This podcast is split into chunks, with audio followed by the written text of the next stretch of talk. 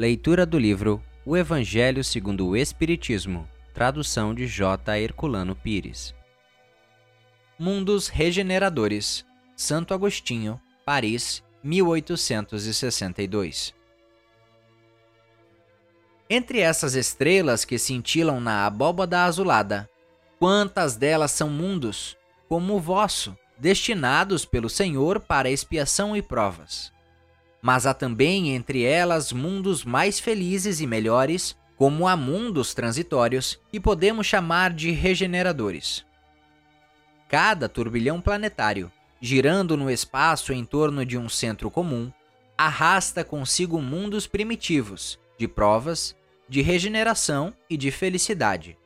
Já ouvistes falar desses mundos em que a alma nascente é colocada, ainda ignorante do bem e do mal, para que possa marchar em direção a Deus, senhora de si mesma, na posse do seu livre-arbítrio. Já ouvistes falar das amplas faculdades de que a alma foi dotada para praticar o bem.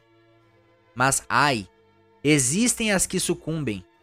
Então Deus, que não quer aniquilá-las, permite-lhes ir a esses mundos em que, de encarnações em encarnações, podem fazer-se novamente dignas da glória a que foram destinadas. Os mundos regeneradores servem de transição entre os mundos de expiação e os felizes. A alma que se arrepende, neles encontra a paz e o descanso, acabando por se purificar. Sem dúvida, mesmo nesses mundos, o homem ainda está sujeito às leis que regem a matéria. A humanidade experimenta as vossas sensações e os vossos desejos, mas está isenta das paixões desordenadas que vos escravizam. Neles, não há mais o orgulho que emudece o coração, a inveja que o tortura e o ódio que os asfixia. A palavra amor está escrita em todas as frontes. Uma perfeita equidade regula as relações sociais. Todos manifestam a Deus e procuram elevar-se a Ele, seguindo as suas leis. Nesses mundos, contudo, ainda não existe a perfeita felicidade, mas a aurora da felicidade. O homem ainda é carnal e por isso mesmo sujeito às vicissitudes de que só estão isentos os seres completamente desmaterializados.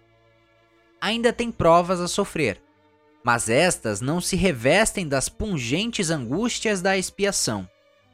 Comparados à Terra, esses mundos são mais felizes, e muitos de vós gostariam de habitá-los, porque representam a calma após a tempestade, a convalescença após uma doença cruel.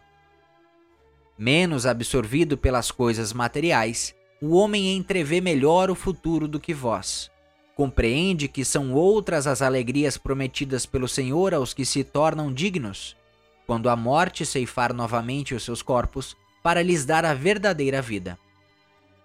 É então que a alma liberta poderá pairar sobre os horizontes, não mais os sentidos materiais e grosseiros, mas os sentidos de um perispírito puro e celeste, aspirando às emanações de Deus sob os aromas do amor e da caridade e se expandem no seu seio. Mas ah, nesses mundos o homem ainda é falível, e o espírito do mal ainda não perdeu completamente o seu domínio sobre ele. Não avançar é recuar, e se ele não estiver firme no caminho do bem, pode cair novamente em mundos de expiação, onde o esperam novas e mais terríveis provas.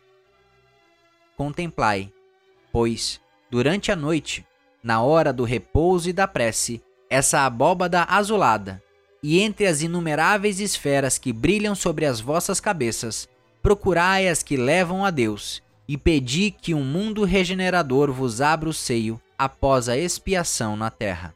Muito obrigado por assistir o nosso podcast. Se você gostou, deixe seu like e compartilhe. Dessa forma, poderemos juntos espalhar cada vez mais a luz do Cristo Consolador.